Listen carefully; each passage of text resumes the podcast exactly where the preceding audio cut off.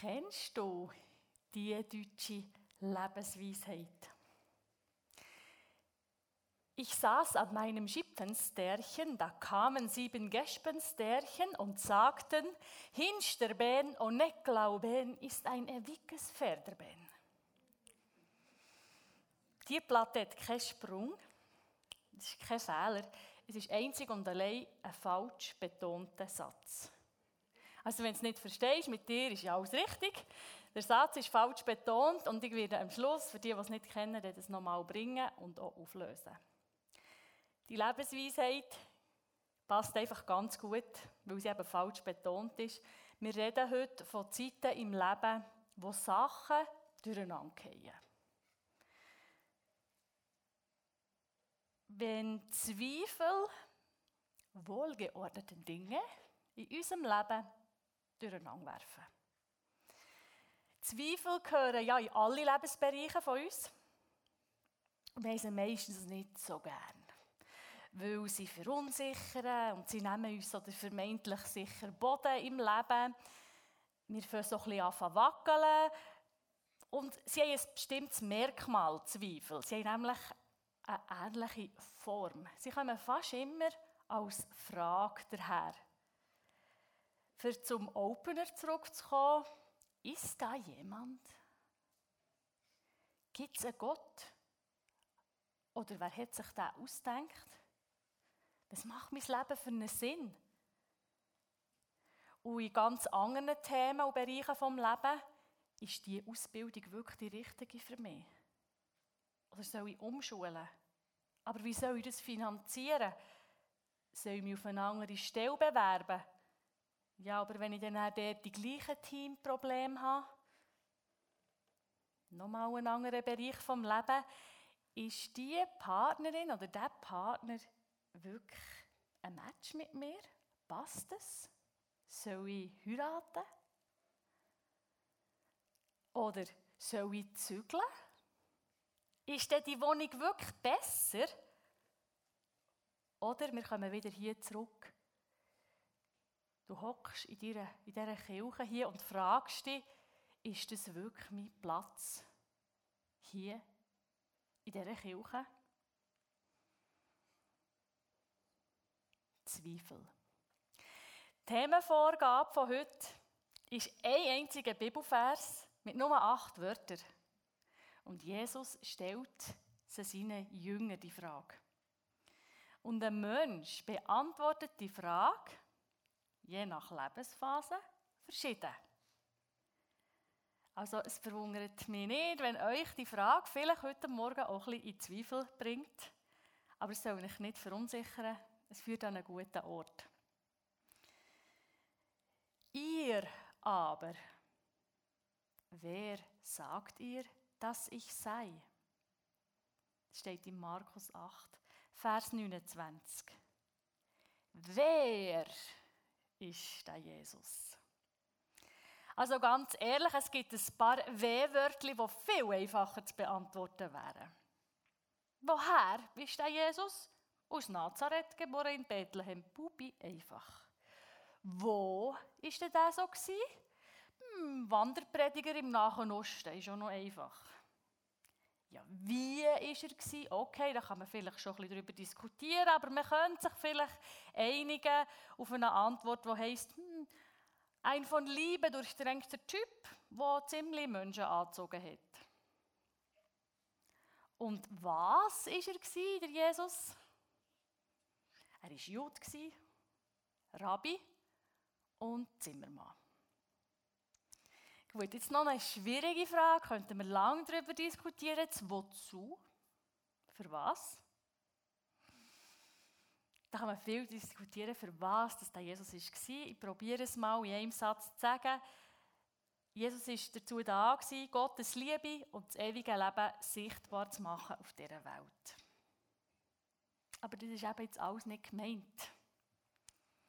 Jesus will wissen, Wer? Was sagt ihr? Wer bin ich? Wer ist Jesus für dich? Ein Morallehrer, ein Gotteskrieger, ein Prophet, ein Mensch, Gott, der Gottessohn, ein Gottessohn, Retter, Messias, Tröster, die Liebe, der Weg, die Wahrheit, das Leben. Die Beantwortung von dieser Wer-Frage hat ganz viel zu tun mit Glauben. Glauben ist voll ein zentrales Ding für uns alle, die wir heute hier sind, oder auch für die, die den Podcast hören. Wir sind hier, weil wir gläubig sind oder weil wir uns für den Glauben interessieren. Niemand, niemand kann Glauben machen. Der Glaube an Gott, sein Sohn Jesus und den Heiligen Geist kann sich ein Mensch nur schenken. Warum? Dass die einen den Glauben geschenkt bekommen und andere nicht, ganz ehrlich, das bleibt auch mein Leben lang für mich ein Rätsel, das mich auch vorantreibt. Ich kann sagen, persönlich, ich habe den Glauben, sofern man den besitzen kann. Mein Glaube ist durchgeschüttelt und krisengeprüft und voll von Fragen und Zweifeln. Ich kann mich aber gut identifizieren mit einem Satz von Martin Schleske. Er hat mal gesagt, mein Glaube ist die Unfähigkeit, ohne Gott zu sein. Trifft es für mich. Das ist mal Tatsache. Ja, jetzt kommen wir da zu der neuen Technik. Ihr seht es, Flipchart. Digital. Ihr müsst nicht schauen, was ich hier zeichne. Ihr könnt es oben gross mit dem mal schauen. Ich schreibe in die Mitte Glauben. Ja, das war's dann. He?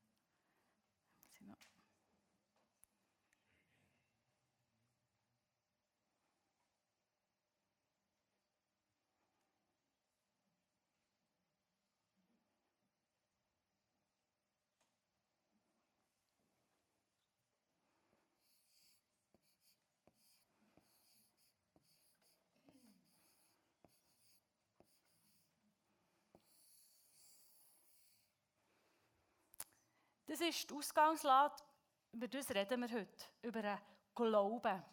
Und es ist zwar ein Wort, aber eigentlich, wenn man genau heranschaut, ist Glauben ein Sammelsurium von vielen Begriffen. Zum einen kann man sagen, ein Glaube besteht zum einen Teil aus Wissen. Das schreibe ich oben links.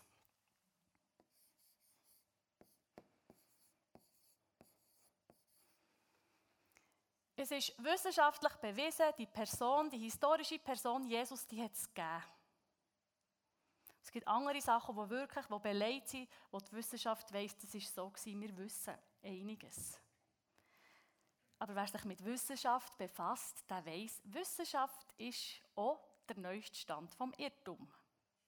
Überall, wo wir Wissen haben, hat es auch Zweifel.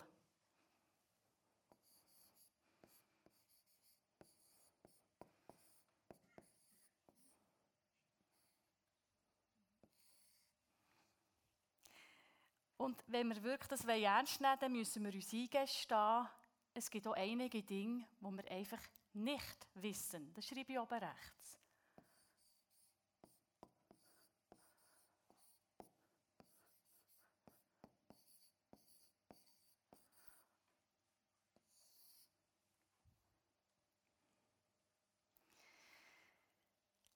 Und viele von hier innen wissen, was ich meine, wenn ich von Gewissheit rede. Das ist auch ganz ein essentielles Thema, wenn wir vom Glauben reden.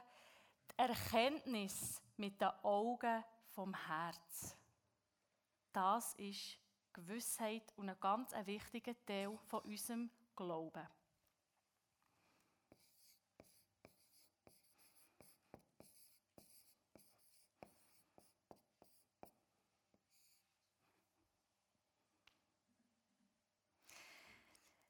Gewissheit meint alles das, die unfassbaren, die unerklärlichen Vorgänge, Vorgänge in unserem Herz. Nicht im Kopf, im Herz. Das Herz von jedem Menschen folgt seiner eigenen Intuition. Ja, und bei Glauben redet man auch ganz fest von Vertrauen.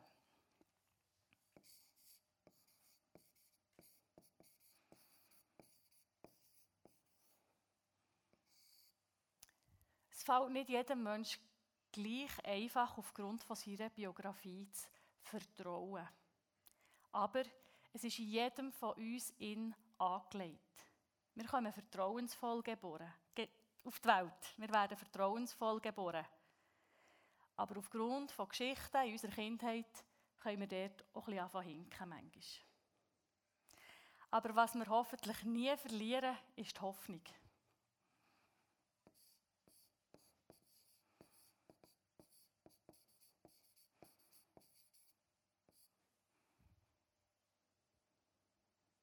Auch die ist uns angeboren. Ein Mensch ohne Hoffnung ist hoffnungslos verloren. Ja, und jetzt kommen wir noch zum letzten Begriff. Er ist verwandt mit der Hoffnung, aber er ist viel stärker. Sehnsucht.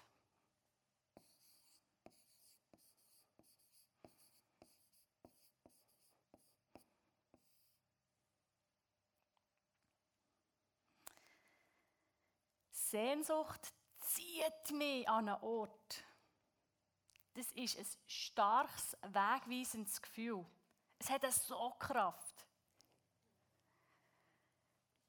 Ihr erahnt der Glaube ist eine sehr dynamische Angelegenheit. Wenn wir uns jetzt vorstellen, wir würden das kippen und als flach, als Blatt nehmen, dann wäre der Glaube der Boden von unserem Bötchen und den Rest würden wir als Seitenwand aufkippen. Und je nach Lebenssituation hat unser Bötchen etwas mehr oder weniger Seitenlage oder ist bisschen mehr oder weniger stabil. Ja, wir kennen wahrscheinlich alle so Zeiten, oder ich hoffe es, dass alle so Zeiten kennen im Leben vor absoluter Gottesgewissheit, wo du sagst, es gibt nichts Besseres. Ist einfach wahr.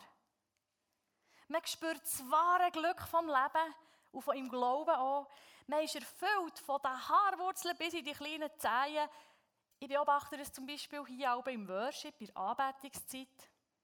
Anbetung kann Menschen verbinden mit Gott. Und die bezeugen das mit ihrer ganzen Körperhaltung und sie sind tiefst ergriffen. Und das spüre ich, wenn ich die anschaue.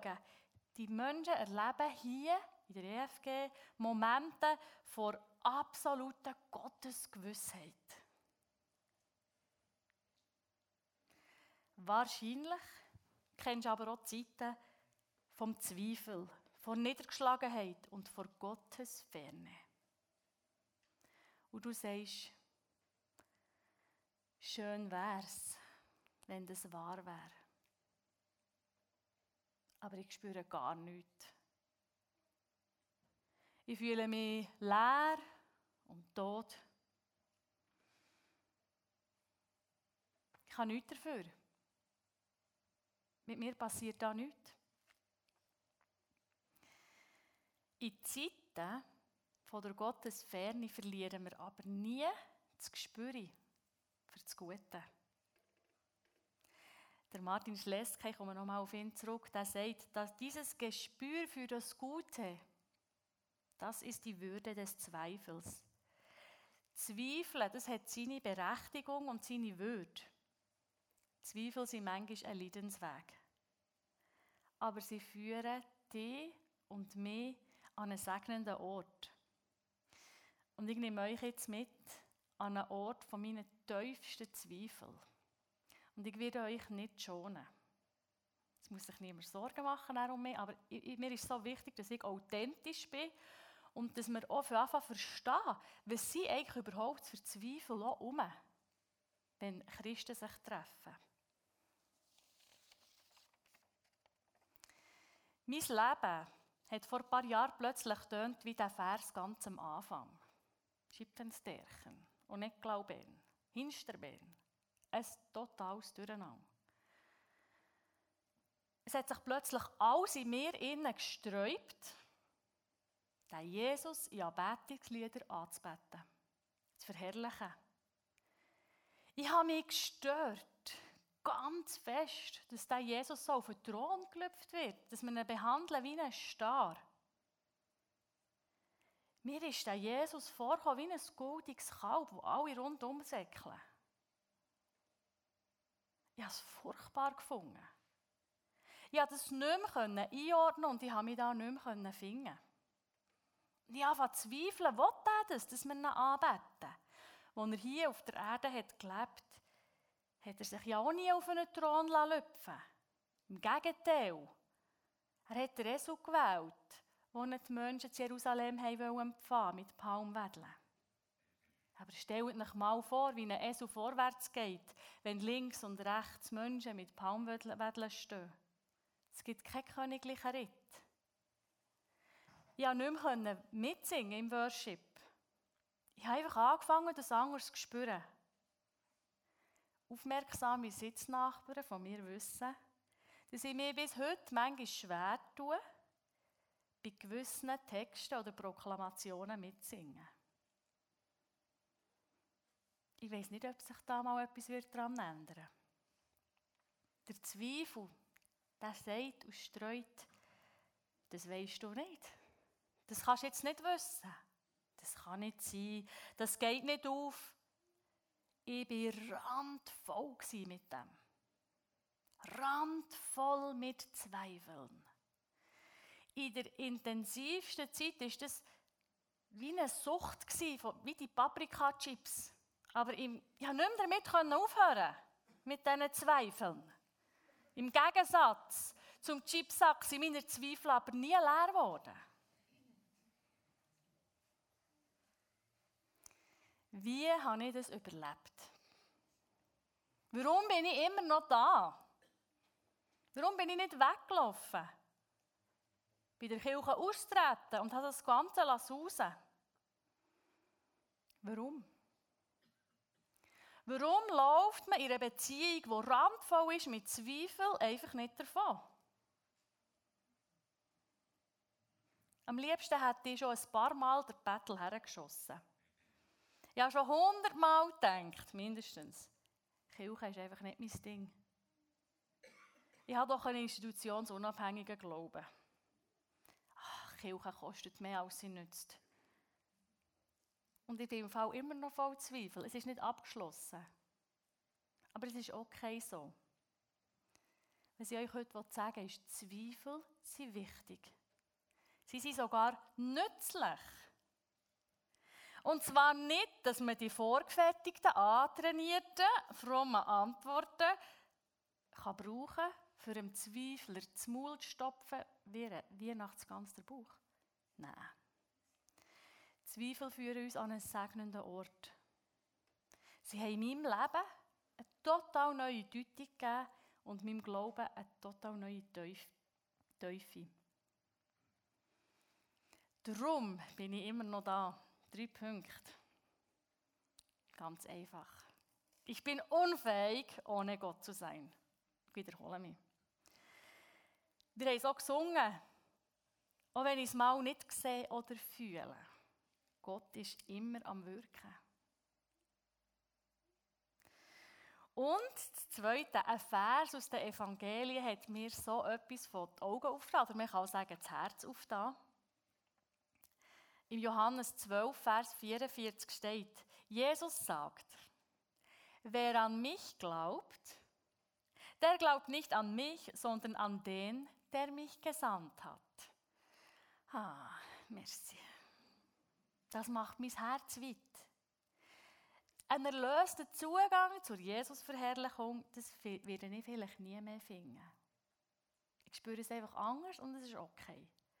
Was mir der Vers sagt, ist, Gott hat jetzt auch ein Problem damit. Jesus auch nicht. Ich spüre da ein liebevolles Schmunzeln über mich, kleinen Knorz. Das stresst da überhaupt niemand da oben. Und am letzten Sonntag hat der Geru gesagt, manchmal ist Rettung von Gott die Zusage, ich bin bei dir. Nicht die Änderung der Umstände. Und so kann ich tiptop im Worship hocken heute, ohne dass das mich wieder so in den Strudel hineinzieht. Und ich komme zum dritten und heute fast wichtigsten Punkt. Sehnsucht. Meine Sehnsucht hat mich hier in der Kirche behalten. Sehnsucht, das meint so das schmerzliche Verlangen nach etwas scheinbar Unerreichbarem. Sehnsucht führt dich und mich an die wirklich wichtigen, zentralen Sachen im Leben. Es zeigt dir, um was es geht. Ich habe eine riesige Sehnsucht, mit Gott verbunden zu sein. Und der Sonntagmorgen ist jetzt nicht dasjenige Gefäß, das mich am meisten und besten verbindet. Ich habe Kanäle, die besser funktionieren. Aber die Sehnsucht, dass es hier auch wieder zum Andockpunkt wird für mich, die hat mich hier gehalten. Weil ich weiss, Kirche kann eine Hilfe sein. Auch für mich. Ich möchte euch drei Sätze mit auf den Weg geben. Kirche ist nicht nur ein Ort der Gewissheit, auch wenn es manchmal so aussieht. Kirche ist auch ein Ort des Zweifels. Und ganz bestimmt ist Kirche ein Ort der Sehnsucht. Die Zeit vom Zweifel führen uns zu tiefster Sehnsucht. Die Wahrheit vom Leben zu spüren. Sehnsucht führt dich und mich zum innersten Kern. Und er, sie bildet dies und mein Herz. Es ist nicht der starr definierte Glaube, der unser Herz bildet. Es ist die Sehnsucht. Wenn ich zweifle, dann sage ich eben, stimmt etwas nicht. Aber wenn ich Sehnsucht habe, dann sage ich, äh, ich muss sagen, wenn ich Sehnsucht habe, sage ich nein, nicht, ja, so könnte es sein oder so könnte es ja noch gehen. Nein, wenn ich Sehnsucht habe, sage ich, so soll es sein. So. So soll es sein. An was erinnert uns das? Dann kommen wir nochmal zurück zur Folie.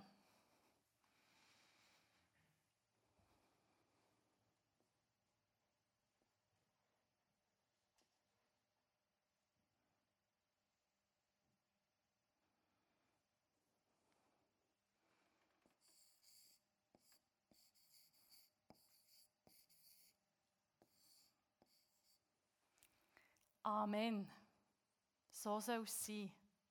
Unsere Sehnsucht mündet im Amen. Und wenn ich dran bin, wisst ihr, was das hebräische Wort ist für Glauben?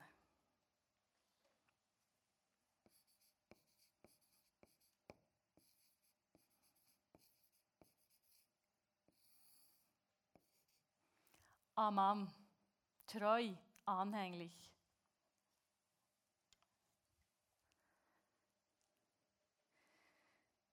Das ist eine Vollmacht, wo Amen ausspricht. Eine kräftige Zuversicht, eine starke Hoffnung, eine Sehnsucht. Menschen in allen Sprachen sagen Amen.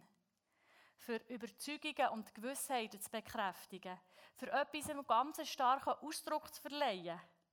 Man unterstreicht wie etwas damit, mit Amen. Oder noch besser, ja, es ist wie eine mündliche Unterschrift. Amen. So soll es sein. Wir Gläubigen, wir leben alle mit ungelösten Sachen. Stehen wir dazu. Es ist keine Schande, wenn ich muss sagen, ich verstehe auch nicht alles. Ich verstehe sogar sehr viel nicht. Ich habe viel Zweifel.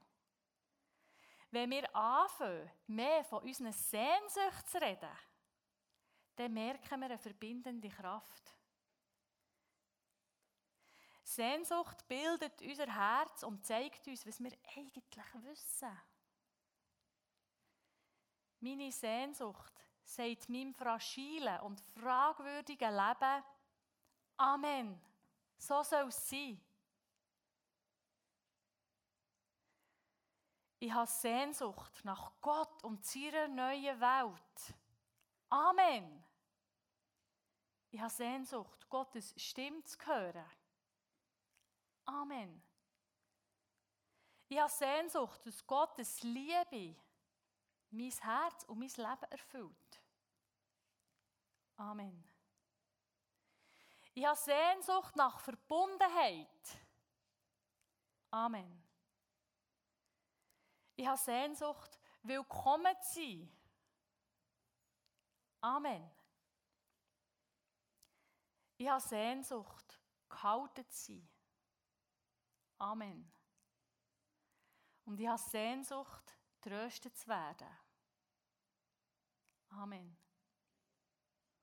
Wenn wir anfangen, als Gemeinschaft Sehnsucht miteinander zu teilen, dann wächst ein himmelfüllendes und gnadenbringendes Amen auf dieser Welt und unserer Gemeinschaft. Das Amen von sehnsüchtigen Menschen hat Kraft, Herz zu verändern. Jedes Amen. Aus der Teufel von unserem Herz geschrauen, gerannt oder geflüstert, bringt dich und mich näher zu Gott. Was durcheinander geraten ist, ist dann er plötzlich sortiert bei Gott. Such dort. Und dann sind wir wieder ein bisschen am Anfang. Ich schaue dann noch die Auflösung von diesem Vers und das Worship-Team wird auch noch mal der Opener für euch singen. Weil der perfekt zusammenfasst, um was es heute ist, mir, mir ist gegangen. Ihr seht jetzt mal die Lösung eingeblendet von diesem Kuderweltsatz. Die, die es noch nicht kennen, können jetzt genau kontrollieren, ob das wirklich stimmt. Ich sage es nochmal falsch betont. Und ihr seht aber schon das Richtige eingeblendet. Ich saß an meinem Schipfenstärchen, da kamen sieben Gespenstärchen und sagten, Hinsterbän und Necklauben ist ein ewiges Pferderbän. Ich saß an meinem Schiebfensterchen, da kamen sieben Gespensterchen und sagten, Hinsterben ohne Glauben ist ein ewiges Verderben.